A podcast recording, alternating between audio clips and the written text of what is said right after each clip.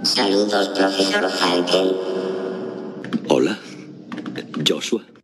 Hola, me llamo Frances Box y esto es Saludos Profesor Falken, un podcast en el que repasamos noticias y aplicaciones de inteligencia artificial, pero en un lenguaje que entendamos los que no somos ni Ada Lovelace ni Isaac Asimov. Este es el vigésimo séptimo episodio, hoy es domingo 7 de noviembre de 2021 y quedan solo 48 días para Navidad.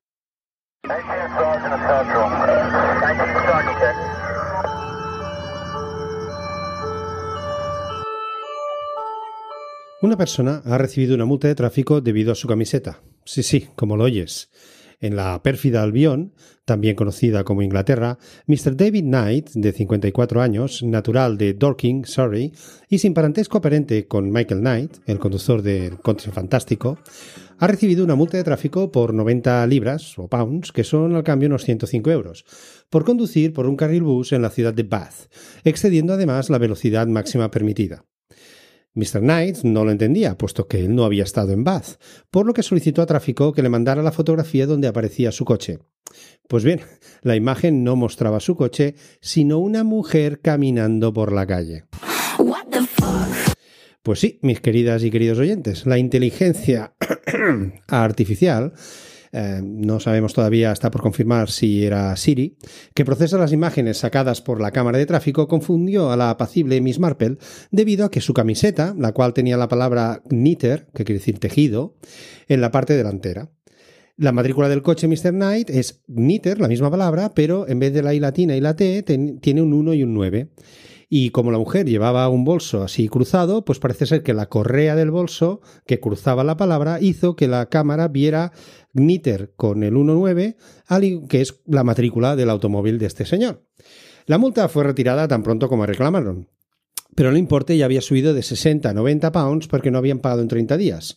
Obviamente nadie había mirado la imagen y había sido generada por ordenador.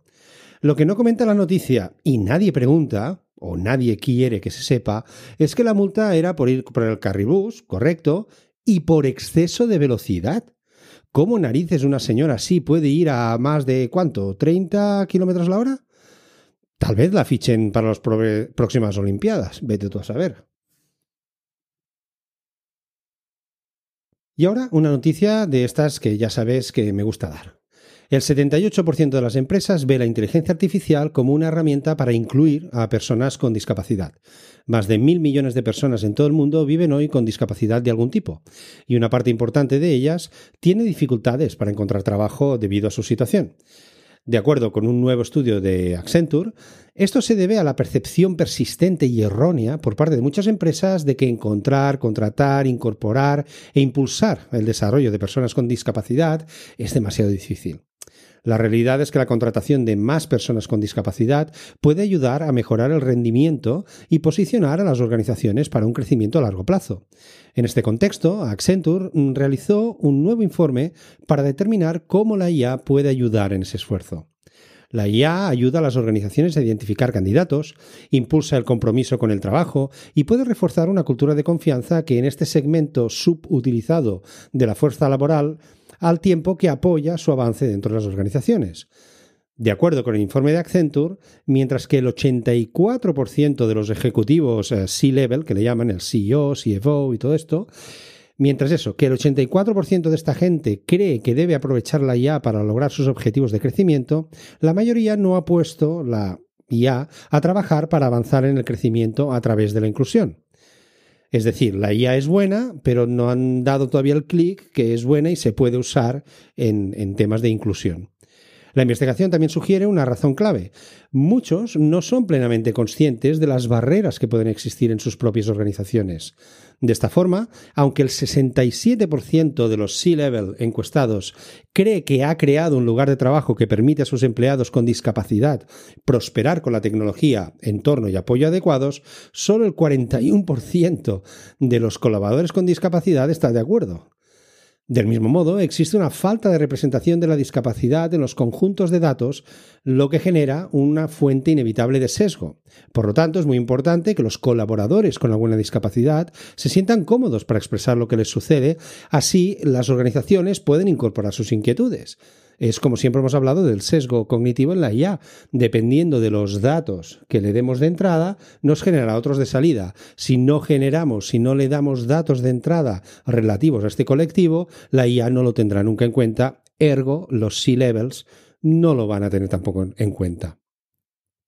En otro estudio, Em, también de Accenture, el 76% de los empleados con discapacidad dijo que no es totalmente abierto sobre sus discapacidades en el trabajo, mientras que algunas discapacidades son evidentes a la vista, por ejemplo una discapacidad motriz, muchas otras como la dislexia o enfermedades autoinmunes pueden y de hecho se ocultan. Como ya he dicho antes, el sesgo es uno de los grandes problemas de la implantación en los sistemas de IA.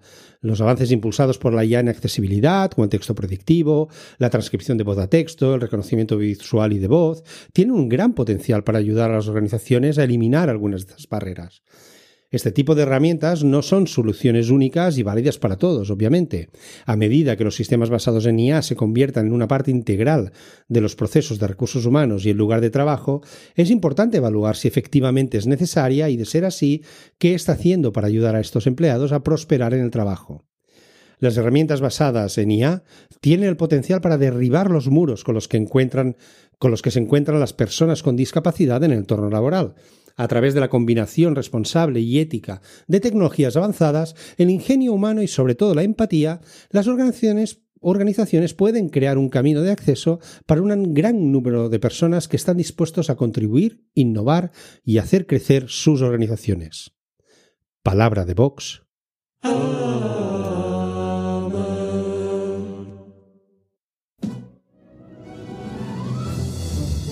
Cerebro, ¿qué vamos a hacer esta noche? Lo mismo que hacemos todas las noches, Pinky. Tratar de conquistar al mundo. Son Pinky Cerebro, Pinky Cerebro. La IA cambiará nuestro mundo dentro de 20 años. Venga, ya lo he dicho. Venga, tal cual, sin anestesia. La IA pronto fluirá a través de nuestras vidas como lo hace la electricidad hoy. Bueno, aunque esperemos que a menor precio. Es evidente que la IA traerá enormes beneficios a la sociedad y a la economía, garantizando una producción más eficiente y, por tanto, los productos y servicios de nuestro entorno serán más económicos y accesibles. Por eso he dicho que mejor que no sea con la electricidad. Dentro de dos décadas, aspectos de la vida humana diaria de hoy en día serán irreconocibles. La IA generará una riqueza sin precedentes, revolucionará la salud, el transporte, el mundo financiero, la alimentación y la educación a través de la simbiosis hombre-máquina y creará nuevas formas de comunicación y entretenimiento. Vamos, que esto será la hostia. Con la IA será posible lograr y producir grandes avances en la ciencia y en la medicina, que ya se están produciendo hoy en día. E incluso nos plantearemos si otorgarle el Premio Nobel de Medicina. Gracias a este progreso, podremos vivir vidas más longevas y saludables. Los principales actores de la salud ya no serán las farmacéuticas, sino Google, Microsoft, Amazon y Apple, porque tienen tus datos. Aunque bueno, para eso tampoco hace falta esperar 20 años. Ella, la IA, ya le ponemos el, el, pronombre ella, llegará a tal nivel de profundidad en tu vida que analizará, analizará las heces de tu inodoro inteligente, recordad el episodio anterior, y realizará un diagnóstico de tu salud. O incluso tu reloj inteligente le enviará datos de tu nivel de estrés y acabarás tomando píldoras diseñadas y recetadas por la IA para mantener tu presión arterial bajo control. Algunos dicen que en 2041 no poseeremos automóviles, ni muchas cosas más, sino que te suscribirás a los productos que necesitas y que te recomendará ella. Verás los informativos y las películas protagonizadas por actores, no me veis, pero estoy haciendo así comillas con los dedos, generados por la IA y que tú has elegido. O sea, tú podrás decir, ah, pues mira, ponme una película con Charlton Heston y con, yo qué sé, eh, Boot Spencer, que nunca hicieron una película juntos. Pues la IA te genera una película con ellos dos, evidentemente con hologramas. Ella, la IA, ella estará conectada con tus electrodomésticos y hará la compra predictiva por ti. Por lo tanto, vivirás la muerte de las compras tal y como la conoces hoy en día. Se acabó el comprar galletas Lotus cuando te dé la gana. Si la IA no lo aprueba, tururut. Pepino y col. Seguramente el almacén donde preparen tu pedido estará gestionado mayoritariamente por robots, los mismos que contratarán, evaluarán, supervisarán y despedirán a los humanos. Ella seguirá anticipándose a tus decisiones y te mostrará el valor de la ultrapersonalización. Viviremos la inmortalidad digital y la atención al cliente que recibiremos de las compañías será a través de los humanos artificiales. Los robots y la IA se harán cargo de tu antiguo trabajo, pero también crearán uno nuevo para ti, un trabajo que no podrías haber imaginado en 2021. Frente a estos posibles escenarios y al liberarnos del trabajo rutinario, la IA también desafiará los principios organizativos de nuestro orden económico y social. Pero, ¿y si resulta que la IA no creará un trabajo diseñado para nosotros y sí para sus compañeros los robots? Serían como las puertas giratorias de hoy en día los políticos y las eléctricas, pero entre robots. ¿Y si es cierto de que estamos a las puertas del final del trabajo tal y como lo conocemos hoy en día? Durante siglos, los visionarios y eruditos han ido prediciendo que las máquinas volverían obsoletos a los trabajadores humanos, lo que se le llama obsolescencia, dicho esa palabra, humana.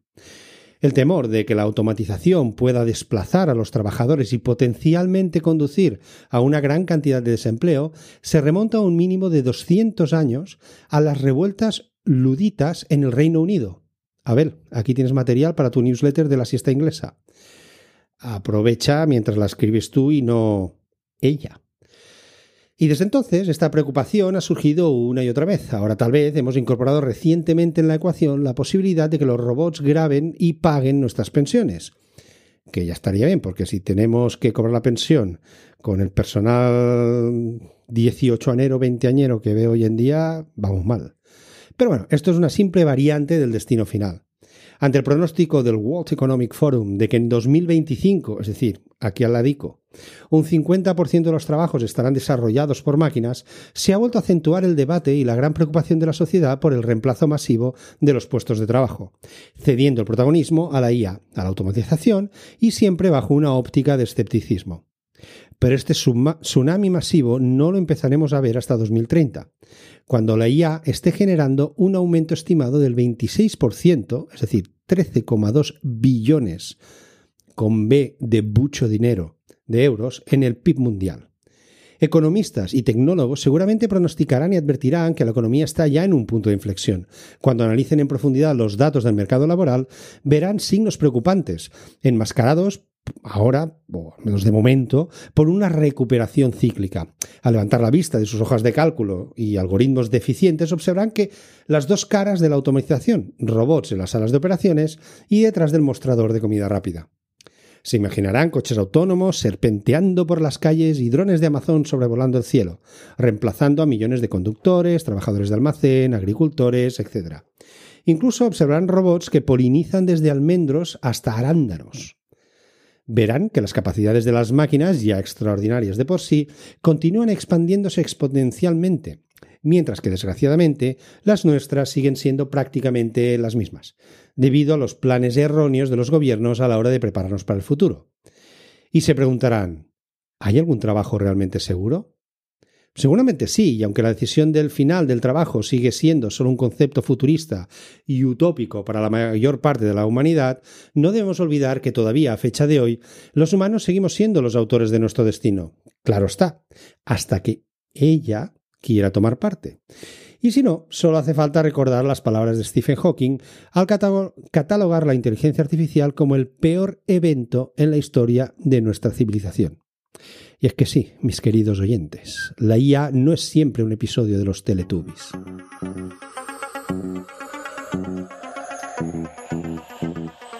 Y bueno, hasta aquí el episodio de esta semana. Espero que os haya gustado y que ahora sepáis algo que no sabíais cuando empezasteis a oírlo.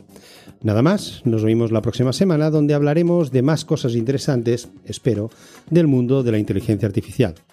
Y sobre todo, no os olvidéis de ser felices, algo que los robots no pueden hacer por mucha inteligencia que tengan, al menos de momento.